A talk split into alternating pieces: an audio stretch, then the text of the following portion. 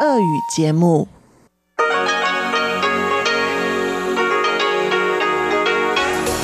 В эфире Международное радио Тайваня. Здравствуйте, дорогие радиослушатели! В эфире Международное радио Тайваня и вас из тайбэйской студии приветствует ведущая Анна Бабкова.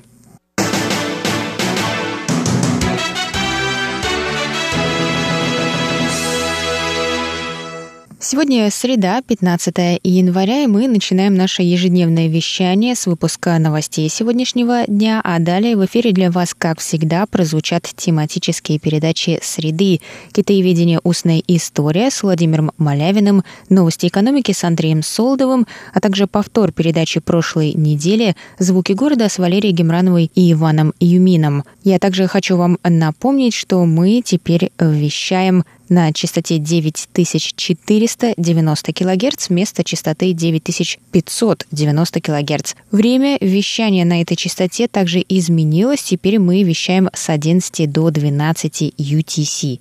А на нашей второй частоте 5900 кГц все остается по-прежнему. Мы вещаем с 17 до 17.30 UTC. И, конечно же, заходите на наш сайт по адресу ru.rti.org.tw.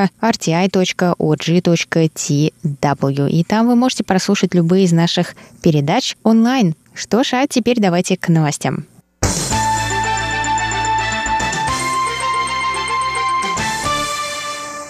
Президент Китайской республики Цай Инвэнь выступила 15 января в президентской канцелярии и рассказала об итогах первых рабочих дней после переизбрания. Цай подтвердила, что все перестановки в кабинете министров были завершены в первый день. Она рассказала, что премьер Су Джинчан останется главой правительства – Президент также обратилась к вопросу недавнего принятия закона о противодействии иностранному вмешательству, который вызвал большой резонанс со стороны оппозиции.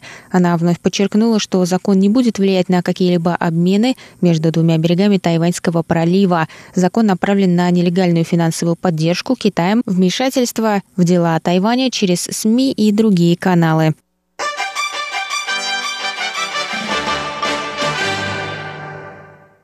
Президент Китайской республики Цай Инвэнь, победившая на выборах 11 января, дала интервью английской службе BBC. В интервью она сказала, что Тайваню не нужно провозглашать независимость. «Мы уже независимая страна, которая называется Китайская республика Тайвань», сказала Цай. «Мы успешная демократия и сильная экономика. Мы заслуживаем уважения со стороны Китая». Цай рассказала, что обязана своей победой разочарованию тайваньцев в модели «одна страна, две системы». Случившееся в Гонконге показало людям реальность угрозы, которая становится все серьезнее, добавила президент – тем не менее, Цай отметила осторожность своей политики. Она рассказала, что многие члены Демократической прогрессивной партии надеются, что Тайвань официально провозгласит независимость, сменит флаг и изменит Конституцию. Однако она выступает против этого, так как это будет расценено Китаем как прямая провокация на военный конфликт. «Никогда нельзя исключать вероятность войны», — сказала Цай. На вопрос интервьюера о готовности Тайваня она ответила, что вторжение на Тайвань дорого обойдется Китаю.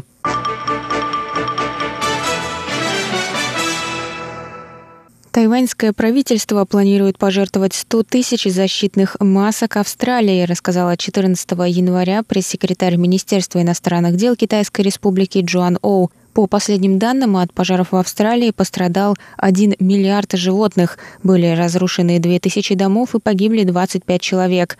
Тип масок не был утвержден и обсуждается тайваньским правительством с Австралией. Тайвань предоставит помощь в соответствии с нуждами Австралии, сказала пресс-секретарь.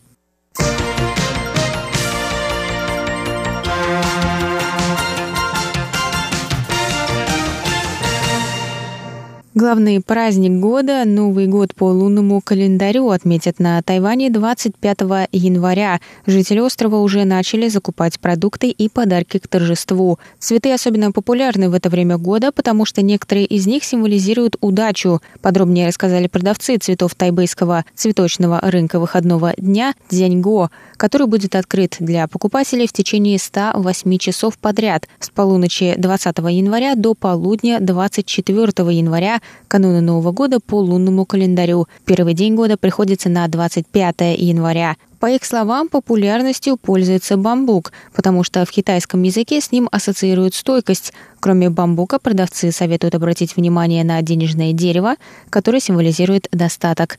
А ананас означает процветание из-за своего созвучия с этим словом на тайваньском языке.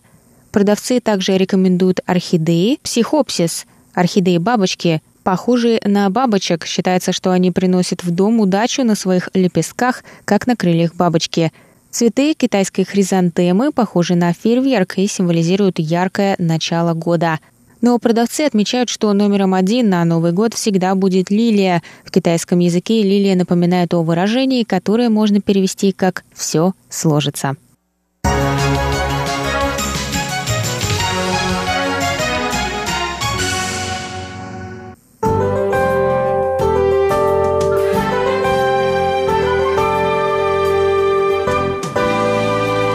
Сейчас прогноз погоды. Сегодня в Тайбе было до 20 градусов тепла, местами прошли кратковременные дожди.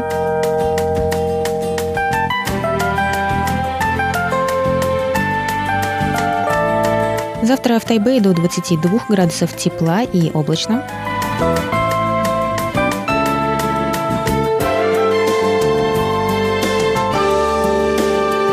Тайджуне завтра ясный 24 градуса тепла.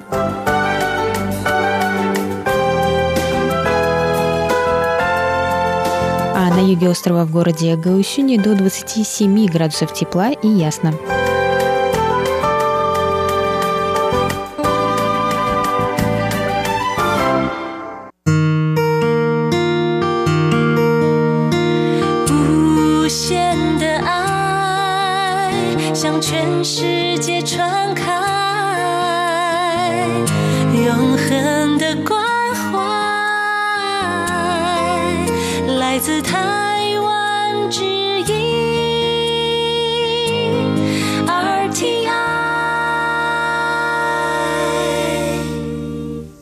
Это был выпуск новостей за среду 15 января на волнах МРТ. Для вас его провела и подготовила ведущая русской службы Анна Бабкова.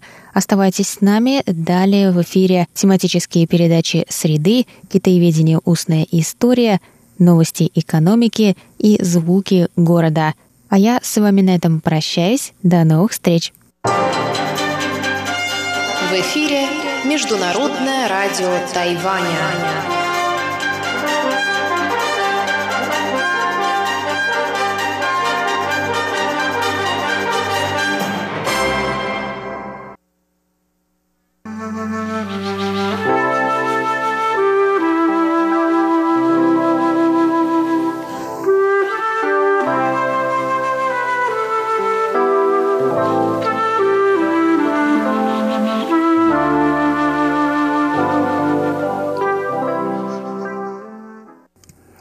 Говорит Международное радио Тайваня.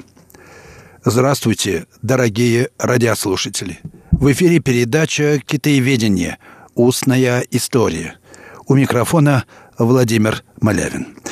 Как вы, вероятно, помните, дорогие друзья, несколько пос- предыдущих передач были посвящены интервью, которое отечественный китаевед Эльвира Андреевна Синецкая дала в рамках вот как раз этой программы «Китаеведение. Устная история». Эльвира Андреевна работала и работает в отделе Китая Института Востоковедения Академии наук на протяжении более 30 лет.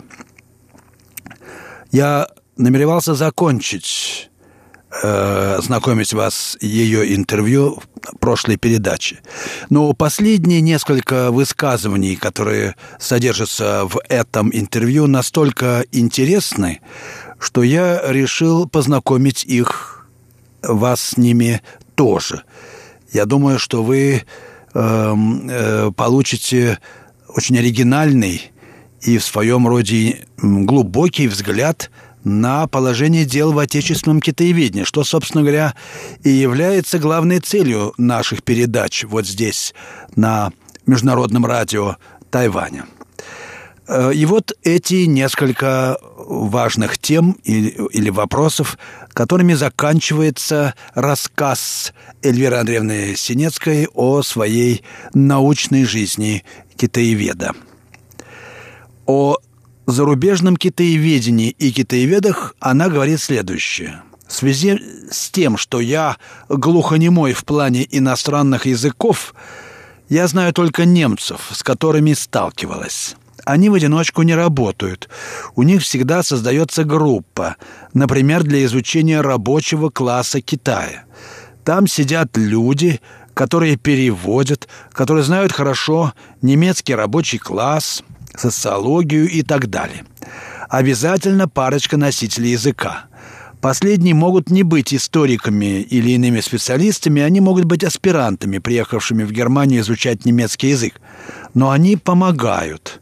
Так что, когда я занималась феминизмом, читала некоторые китайские термины, и они мне не нравились, я понимала, что немцы при этом дают наиболее близкий перевод китайского слова, поскольку немцы 10 раз пообщались с носителем э, китайского языка, с теми, кто занимается феминизмом на, запад, э, на китайском языке, и поработали со своими специалистами. Все это помогает снять крайности.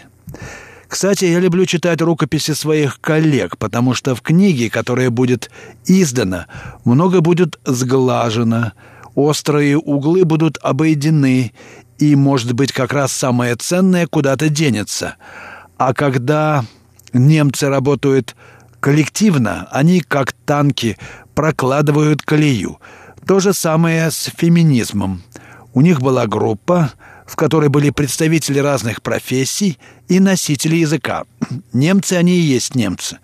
Это я знаю и думаю, что они во многих вещах так поступают, в любых отраслях знаний можно назвать это мозговым штурмом. Это очень продуктивно.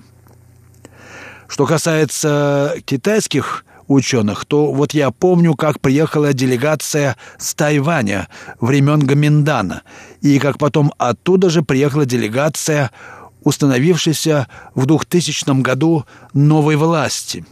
Это мне напомнило о том, что в советское время наши специалисты не особенно могли принимать на дому иностранных коллег. Но как-то у Татьяны Коровкиной сидели три китайца ее бывшие сокурсники по Байда.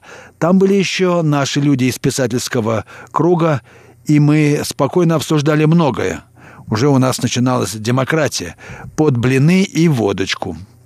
Я смотрела на этих китайцев и с ужасом думала, что они, как советские граждане, должны будут по приезде писать отчет, где были, с кем разговаривали, что слышали.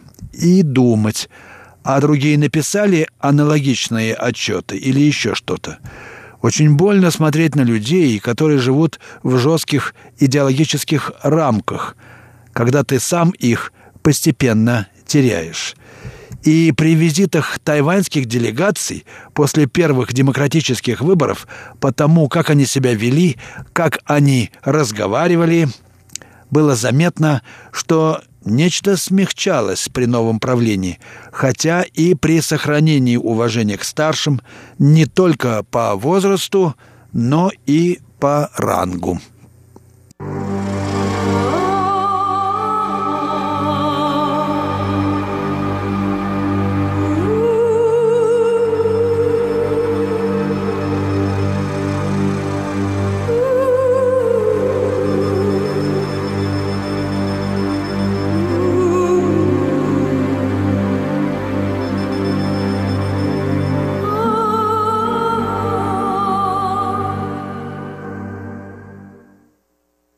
Вы слушаете передачу «Китаеведение. Устная история» Международного радио Тайваня.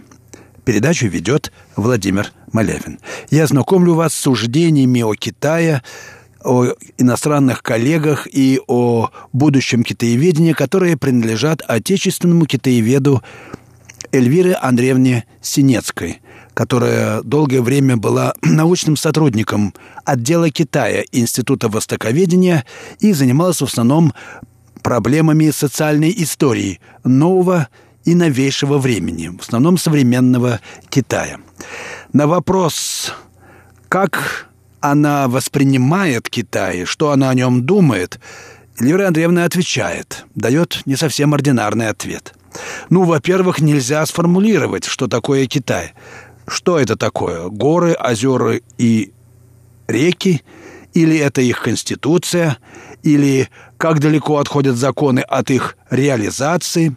Есть большая разница между тем, как живут в Шанхае рабочие и интеллигенция, и как живут в Пекине рабочие, и как живет в Пекине интеллигенция, как живут люди в деревне или как живут во внутренней Монголии монголы.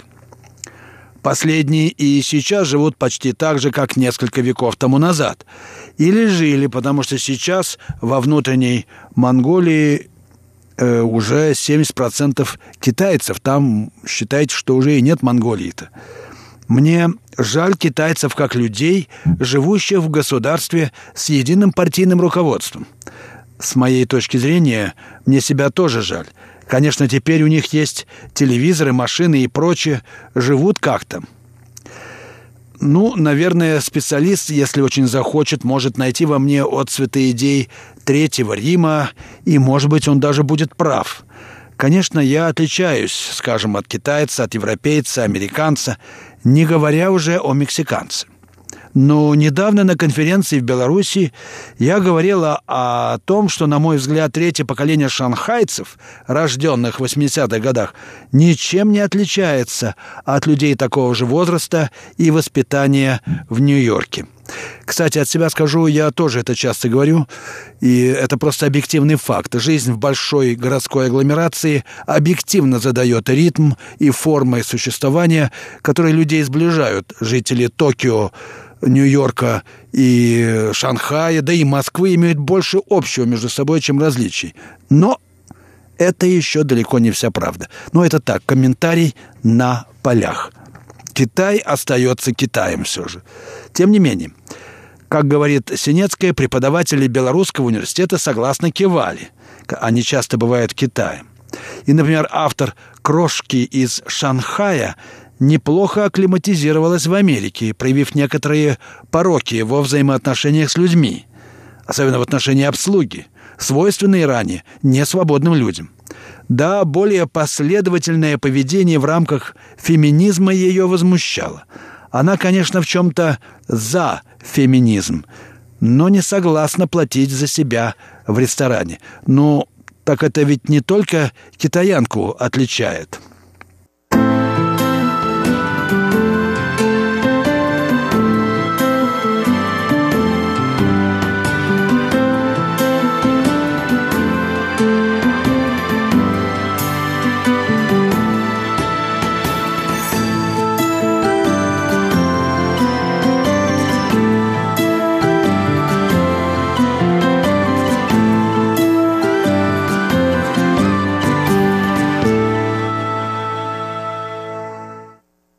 Вы слушаете Международное радио Тайваня, передачу «Китаеведение.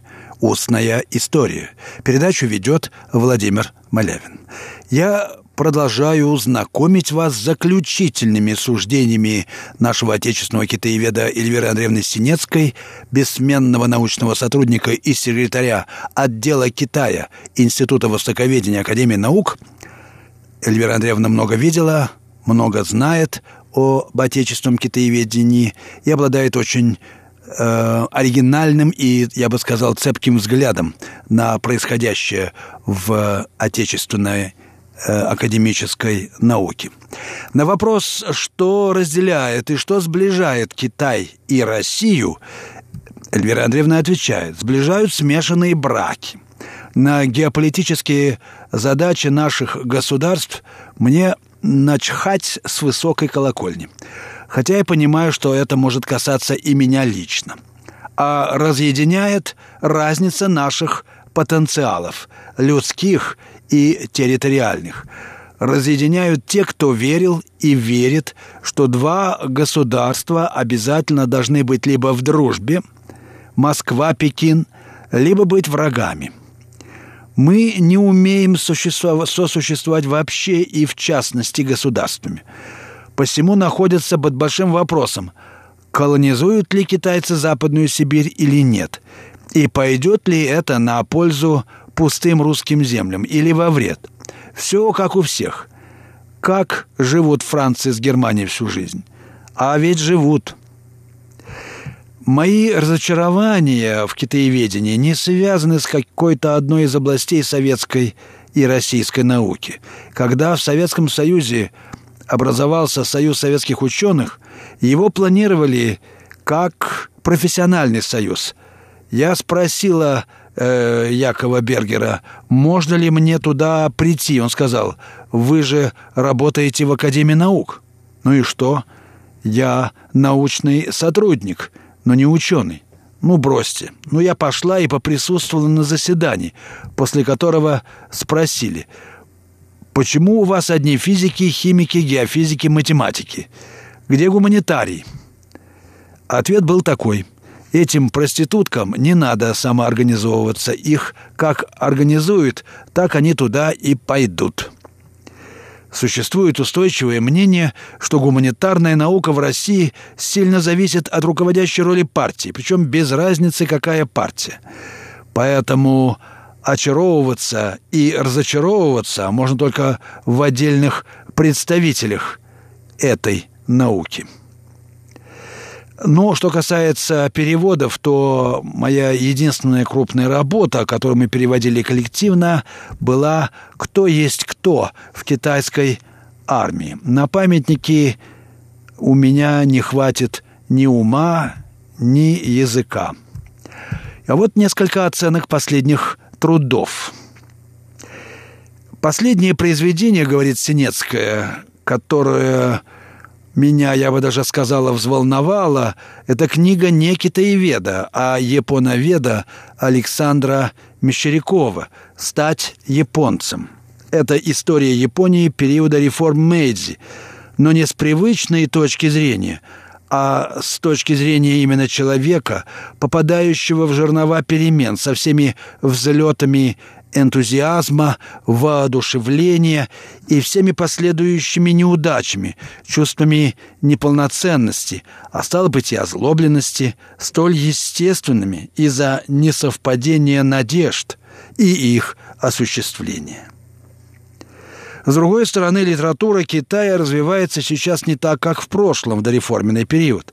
Мне было интересно читать переводы на русский язык современных китайских рассказов – повести и романов, которые выходят в том числе в Питере. Был сборник рассказов китайских писателей 70-х годов, где каждый рассказик был интересен. Говорилось о людях Китая этого периода, и все это противоречило законам, по которым вроде бы должны жить китайцы. Прекрасен роман Дай Сэйдзе «Бальзак» и «Портниха-китаяночка», который рассказывает об определенном слое людей при их столкновении с иным слоем своего же народа и государства. Любопытен роман Дзянжун «Волчий тотем», который при всей нудности произведения очень неплохо показывает жизнь во внутренней Монголии. Кроме того, он рассказывает о способности некоторых людей, а они редко бывают среди любых наций, воспринимать другую цивилизацию с пониманием и относиться не только заинтересованно, но и находить отражение своих дум, как в зеркале. Ну, еще «Дикие лебеди» — это роман Джан Жуна, ну и скучные мемуары дочки Дэн Сяопина. Дети партийных деятелей даже о своем детстве говорят, как партийные деятели. Не эмоционально, сухо, не личностно. Вот сборник 43 страницы, составленный в Питере не так давно из переводов новейшей китайской литературы, вместил все разнообразие жанров, от фантастики до мистики. Кое-что мне абсолютно не интересно, но видно, насколько люди живут в русле всего мира. Та же тематика, те же душевные волнения и так далее.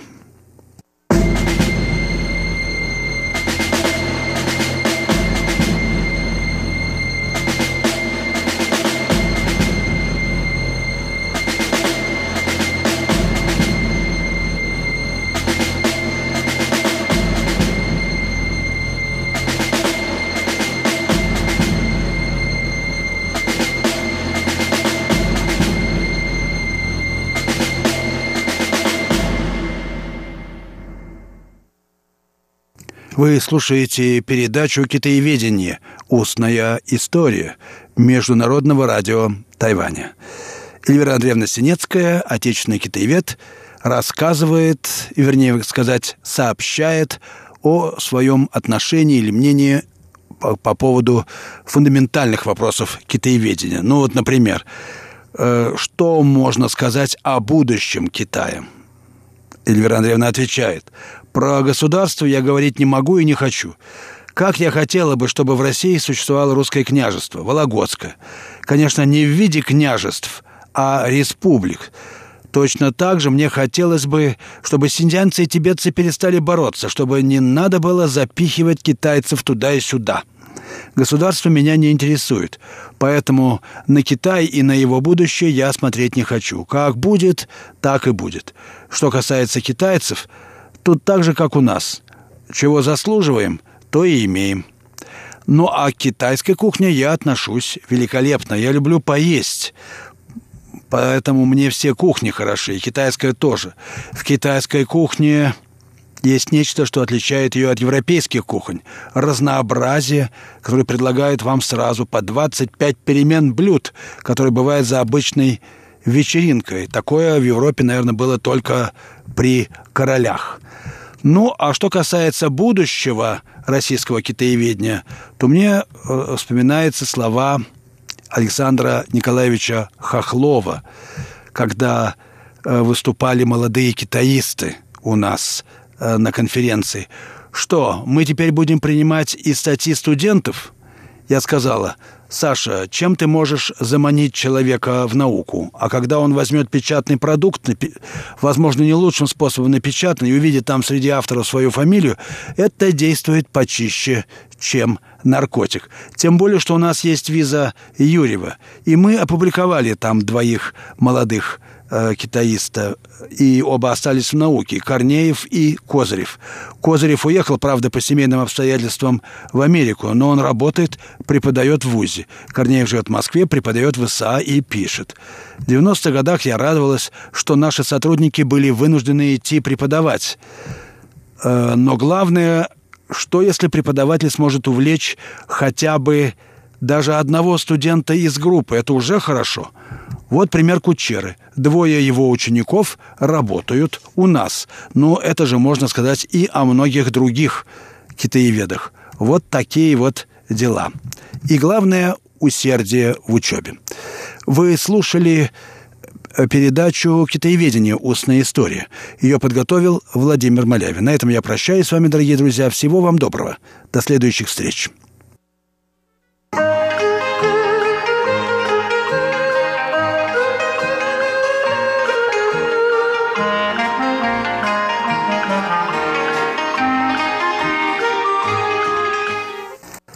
Здравствуйте, дорогие слушатели Международного радио Тайваня. В эфире еженедельная передача из рубрики «Новости экономики». У микрофона ведущий передачи Андрей Солодов. Если вы помните, дорогие друзья, в нашей предыдущей передаче речь шла о росте цен на продовольствие на глобальных продовольственных рынках – и угрозе массового голода, возможно, уже в ближайшем будущем. Сегодня я хотел бы продолжить эту тему. Угроза массового голода и как с ней бороться. Мнение экспертов –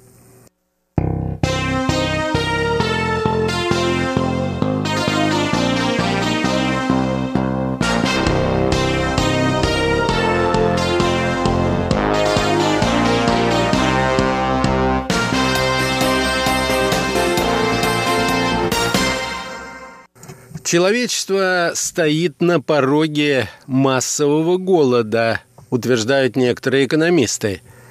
Рост численности населения в разы превышает возможности промышленности нарастить производство мясных продуктов, а это значит, что им нужна замена. Альтернативой мясу может стать искусственное мясо – созданная из растительных заменителей. Соя и горох – основные ингредиенты пищи ближайшего будущего. Дивный новый мир вкусовых симулякров на пороге, предупреждают они. Отказ от мяса, утверждают некоторые аналитики, поможет решить сразу две проблемы. Голод и загрязнение окружающей среды. Ведь на животноводство приходится около 20% всех вредных выбросов в атмосферу. Больше, чем от всего транспорта планеты. Альтернатива говяжьим стейкам и бекону уже давно на прилавках магазинов и внутри бургеров фастфуда. Однако перспективы повсеместного распространения искусственного мяса осложняются возможными рисками, чем грозят нашему здоровью, так сказать, квазикотлеты – по данным статистики, растительное мясо набирает все большую популярность. Ежегодно рынок искусственного мяса растет на 8,5%. К 2026 году он будет превышать уже 8 миллиардов долларов. По некоторым оценкам, к 2023 году рынок заменителей мяса составит 2,5 миллиарда долларов. В мире существует несколько компаний, которые разрабатывают продукты, способные в перспективе заменить натуральное мясо. Самые известные среди них – это американская компания Impossible Foods из Кремниевой долины и Beyond Meat из Лос-Анджелеса. Первые делают котлеты из горохового протеина. Вторые извлекают основные ингредиенты из пшеницы и картофеля, щедро сдабривая все это соусом – из генно-модифицированной сои, которая и отвечает за вкус. Мясной цвет продуктам придает обычная свекла –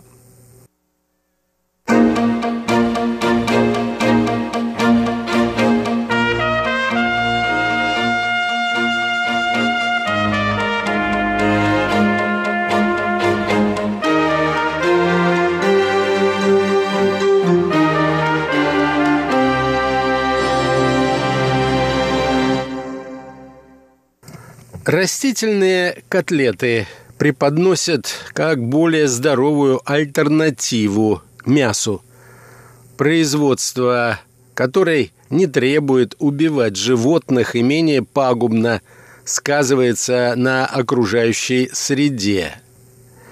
Заявляют, что при создании котлет используется на 96% меньше земли, и на 87% меньше воды, а вредные выбросы в атмосферу и вовсе сокращаются почти на 90%. На каком именно исследовании основаны эти данные, обычно не указывается. В Beyond Meat настаивают, что растительные альтернативы – полезнее обычного мяса. В частности, в компании заверяют, что употребление обычного мяса приводит к увеличению риска развития рака на 15% и риска заболеваний сердца на 20%. Эта информация была опубликована на официальной странице компании, однако вскоре ее удалили. Впоследствии выяснилось, что исследование, на которое опирался производитель, проводилось на примере бекона и хот-догов, а не свежего или замороженного красного мяса. Impossible Foods изначально позиционировала свое мясо как элитную еду, которую можно попробовать только в ресторанах. После снижения цен мясо стали продавать и в заведениях попроще. Beyond Meat пошли по более простому пути. Сначала поставки были организованы в супермаркеты, а затем и в сети фастфуда. Заменители мяса уже появились в ресторанах быстрого питания. Например, в ресторанах Burger King продается растительный вопь. После старта продаж вегетарианского бургера посещаемость ресторанов этой фирмы выросла почти на 20%. Растительное мясо можно купить и в некоторых магазинах. Например, в российских средствах массовой информации сообщается, что в известной сети «Азбука вкуса» упаковка из двух котлет весом 230 граммов стоит 750 рублей. Эксперты отмечают, что ввозная цена искусственного мяса слишком высока и составляет 3000 рублей за килограмм, что соответствует стоимости премиальной говядины и ягнятины. Котлеты из мясозаменителя дорого стоят и в других сетевых ресторанах в России, например, «Теремок», где такие котлеты появились недавно в меню по цене почти 450 рублей. Понятно, что по такой цене продукт в наших теремках, отмечают журналисты, не может быть конкурентоспособным.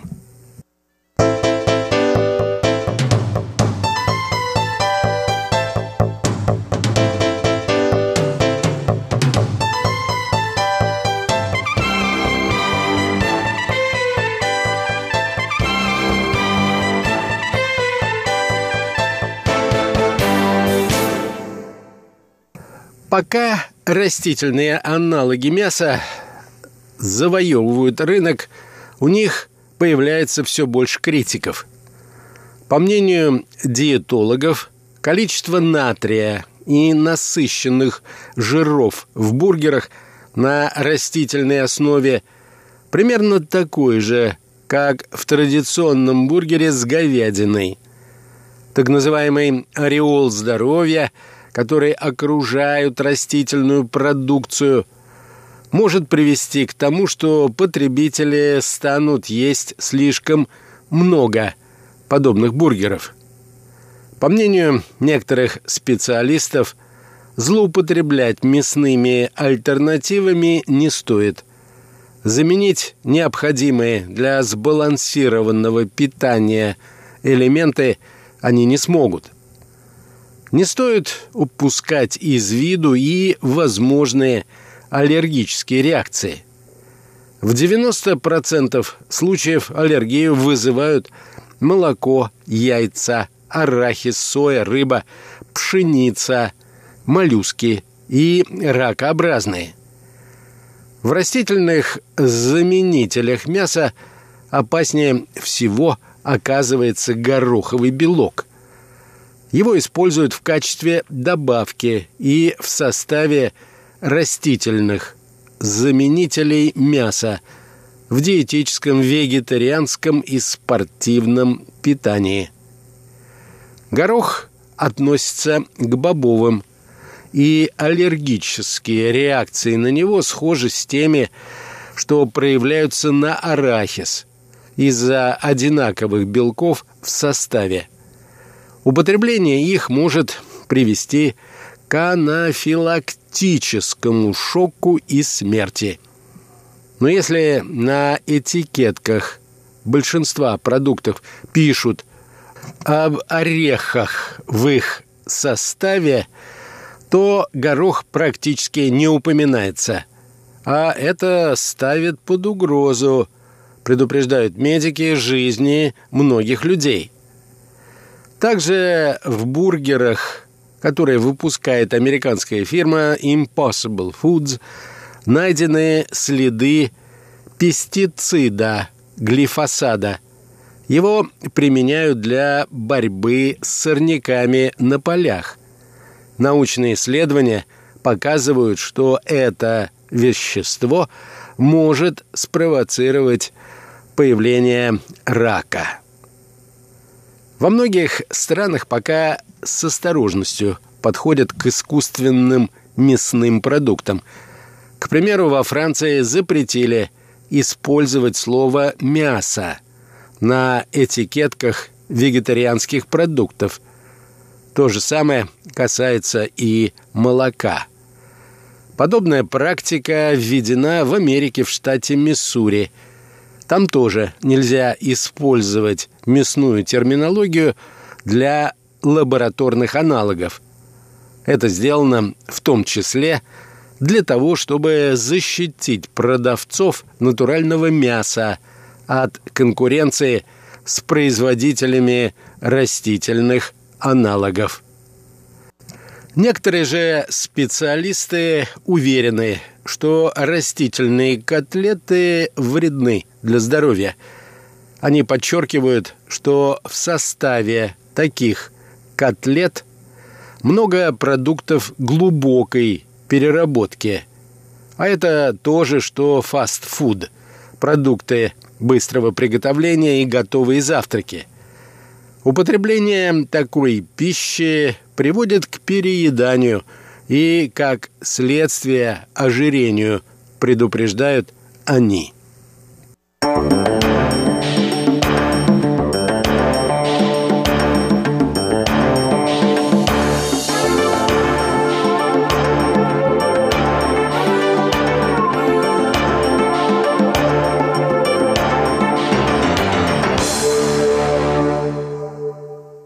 На этом, дорогие друзья, позвольте мне завершить нашу очередную передачу. Человечество сталкивается с угрозой в будущем глобального голода. Каковы средства избежать его? Удовлетворительного ответа пока нет. Всего вам доброго.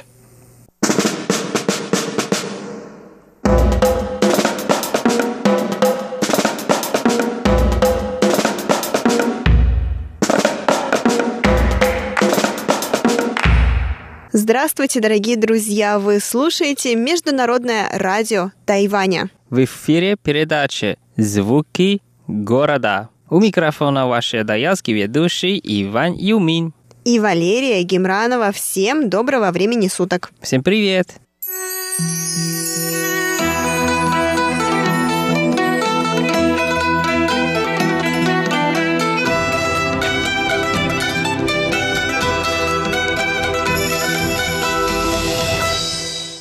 Лера!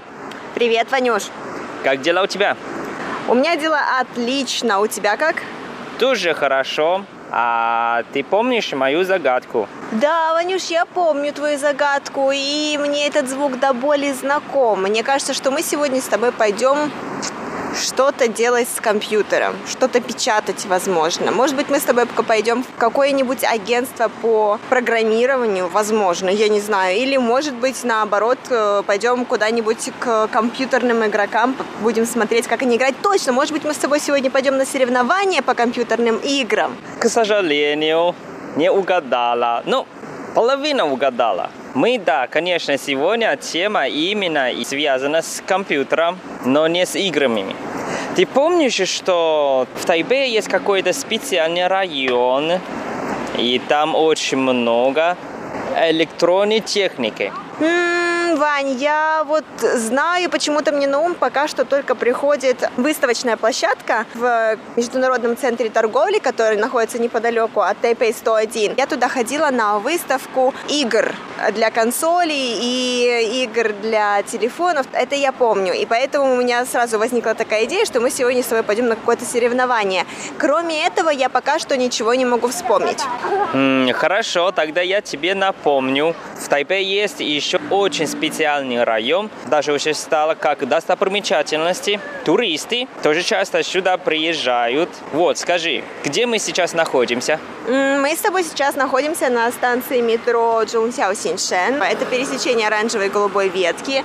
А, И неподалеку от этой станции метро находится креативный парк Хуашань, о котором мы с тобой делали передачу в этом году. Да, абсолютно верно. Совсем недалеко от этого парка это цифровая плаза. Цифровая плаза. Вань, я знаю, что здесь есть улочки, вот где продаются компьютеры. Это я сто процентов знаю, их здесь очень много.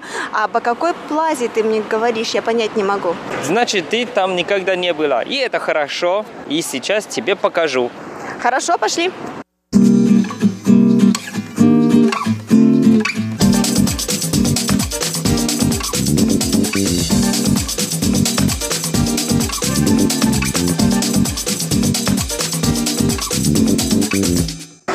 О, Вань, я уже, мне кажется, вижу. Смотри, вот здесь мы начали проходить а, магазинчики, где продают разную компьютерную технику, где продают мониторы, клавиатуру, а, мышки для компьютеров. Вот здесь, смотри, есть все известные бренды. HP, Asus, Acer, а, Sony, Легион. Легион это, наверное, какая-то компьютер. А, это Легион от Lenovo. И вот там написано, что это игровые компьютеры. Потом здесь множество различных маленьких магазинчиков, где продают защитные пленки для экранов мобильных телефонов, для экранов компьютеров, для экранов планшетов. Также там продают защитные чехлы для телефонов. Опять-таки, очень много различных электронных штучек. И вот если мы сейчас посмотрим вот так вот на улицу, а, то мы увидим огромнейшее количество различных брендов. Тут и Samsung, Fujitsu, и Seagate, LG, тут даже KFC записался. Но, конечно, KFC не входит в эту группу, но мне кажется, очень многие, кто здесь работают в этом районе, они туда ходят частенько. Вот, здесь также есть Toshiba, Lenovo, как я уже сказала, Brother, потом MSI компьютеры, тайваньский бренд, и великое множество других маленьких магазинов, где также продается техника. Но они, естественно, не носят такие э, на- названия таких брендов, как HP, Intel, Asus, Acer и так далее. И вот, Вань, я подозреваю, что, наверное, вот это и есть та самая плаза, о которой ты мне говорил. Перед этим я хочу сказать, что вот мы сейчас идем по пути к ней, и мы снова видим магазин Acer, а, еще один тайваньский бренд. И все это находится вот буквально в периметре 50 метров друг от друга, и мне кажется, это слишком много, наверное. Я, я не знаю, может быть, у них, конечно, продукция различается, которую они продают, но мне кажется, такое большое количество одинаковых магазинов, наверное, это даже невыгодно для них самих же. Да, ты уже сразу так много сказала. Я даже ничего не успел тебе рассказать. Ты уже все сказала. Верно. То, что ты увидела, вот это все связано с э, аксессуарами, компьютерами. Вот именно вот это место называется цифровая плаза. То есть здесь все продается. И компьютер, и ноутбук, и игры, все то, что ты сможешь вспомнить, здесь все продает. То есть, грубо говоря, это крытый рынок электротехники, то есть э, электронной компьютерной техники который располагается, вот, я так понимаю, наверное, в двух зданиях, да, Вань, потому что я и с одной, и с другой стороны вижу, что и тут продается электроника, и там вроде бы тоже продается электроника. Ну, верно, ты правильно сказала. Именно вот эти два здания составляют вот этот район. И ты можешь здесь купить сколько ты хочешь. Разные бренды, то есть большой выбор, несмотря какой бренд ты хочешь. А ты сказала, что почему очень много Asus, Asus. Но это понятно, потому что это именно вот эти два бренда уже как символ Тайваня. И кроме этих двух брендов, на самом деле у нас еще BenQ, если знаешь. BenQ Siemens же? А, BenQ. Хорошо, ты мне покажешь. Нет, я знаю, что на Тайване еще MSI, а, производитель компьютерной техники. Ну да, MSI еще другой известный бренд, именно связано с играми. М-м, хорошо, ладно, но ты мне покажешь попозже. Конечно, все покажем. Вань, Вань, а вот я здесь смотрю вот как раз-таки на здание а, торговой площадки либо торговой плазы Гуанхуа. Я здесь вижу фотографии какие-то. Мне кажется, это какая-то история, наверное. Ты знаешь, что это такое? Конечно, не торопись, я все тебе объясню.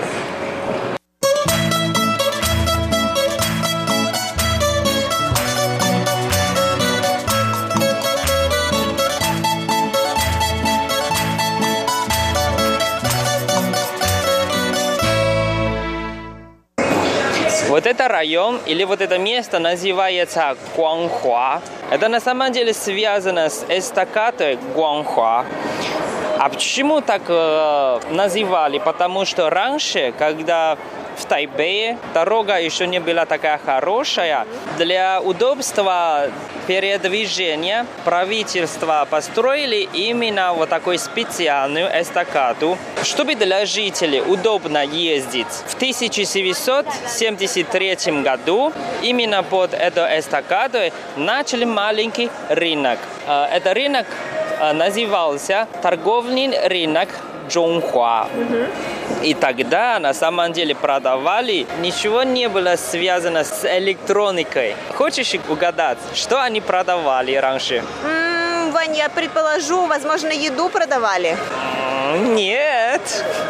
М, тогда, возможно, какую-то одежду. Ладно, тебя не буду мучить. Продавали именно книги. А книги – это second-hand книги.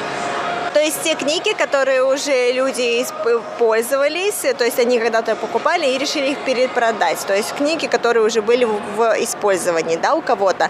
Интересно, Ванюша, мне кажется, знаешь, такое тоже а, эволюция от книг, то есть, по, по сути, книги же тоже, они несут в себе знания, и благодаря им люди учатся. И вот как бы эволюция произошло развитие технологий, и здесь начали, здесь открыли рынок, где начали продавать электронику, а, которая тоже помогает людям получать знания в какой-то мере. Ну да, это правда, большой переход был. В самом начале они продавали книги, а в 1979 году произошел очень важный исторический момент. Это Китайская республика прекратила дипломатические отношения с США. Какое отношение имело к этому рынку? Именно это событие, американские солдаты, они уехали из Тайваня, но они оставили очень много электроники. И именно с этого момента этот рынок начал э, заниматься продажей и торговлей электроники. М, как интересно, Вань, я не знала о такой истории. То есть получается, что этот рынок, грубо говоря, да, в его изначальном варианте существует уже с 1979 года. Да, верно. И в 1992 году эти магазины стали больше и больше. Поэтому мэрия Тайпея, они планировали построить новые здания, новый район для этого рынка. В 2006 году мэрия Тайпея приняла решение, что надо все перевести в новое место и построить новый рынок. Поэтому они убрали старые магазинчики и все перенесли в новое место. Поэтому в 2008 году, то есть через два года, открылась новая цифровая плаза Гуанхуа в том виде, как сегодня она есть. Ой, Вань, как интересно. А я не знала даже, что у такого современного места есть такая большая история, и такая впечатляющая история на самом деле. Конечно, да, что здесь раньше продавали книги, да и не в принципе не здесь, их про- их продавали в другом месте, да, и потом это было связано, опять-таки, с э, разрывом дипломатических отношений США, с продажей электроники, а потом это все было разобрано, потом это было перенесено в, другую, в, другое, в другое место, и были построены такие совершенно два огромных здания, я не знаю, сколько здесь этажей, мне кажется, может быть, минимум этажа 4 точно есть, и я уже, конечно, с нетерпением жду, когда мы с тобой пойдем внутрь, чтобы посмотреть, что же там продается. Не спеши, ты все увидишь. Еще я хочу добавить, что цифровая плаза Гуанхуа – это словно как Акихабара в Токио. Что такое Акихабара, Ваня? Акихабара в Токио – это тоже очень-очень известный. Даже я могу говорить, что известно во всем мире, что именно вот этот район – это место продажи всей возможной электроники. Вау, да, Вань, я честно тебе признаюсь, я человек, который не связан с электроникой вообще никоим образом.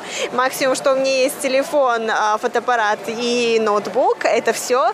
Вот, но именно поэтому-то мне интересно сейчас пойти и посмотреть. Да, последнее добавить хочу.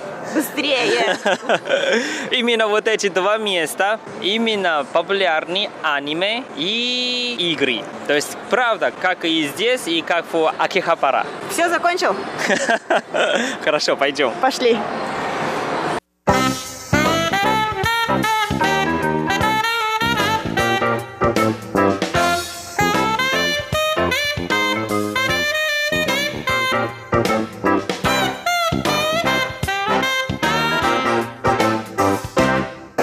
вошли мы в первое здание. И уже чувствуется, уже как мы в другом мире. И этот мир все как цифровой мир. Да, Ванюш, ну вот знаешь, конечно, тайваньцы меня очень сильно удивляют всегда. Вот здесь ты заходишь, цифровая плаза, да, вот я тут вижу эскалаторы, здесь такие огромные колонны с э, мониторами во, все, во всю длину, во всю высоту этих колонн.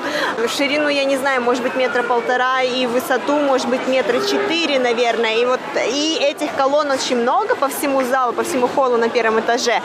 И в то же самое время здесь вот такие вот автоматики с игрушками, то есть это не даже это не электронные автоматы, это вот автоматы, куда ты закидываешь монетку, и там тебе выдают какой-то шарик пластмассовый, уже там в этом шарике там либо жвачка, либо какие-то конфетки есть, либо какая-то маленькая игрушка. И вот это тоже все растянуто по первому этажу, и так как-то это все не сочетается, если честно. Я ожидала здесь увидеть геймеров, которые сидят, рубятся в игрушки, а здесь вот тайваньцы ходят, которые вытаскивают вот эти шарики пластмассовые из автоматов. Немнож, Но... Немножко удивительно. Но ты не заметила, что вокруг нас, то есть все вот эти магазины, вот там Apple, вот там Oppo, и там Sony.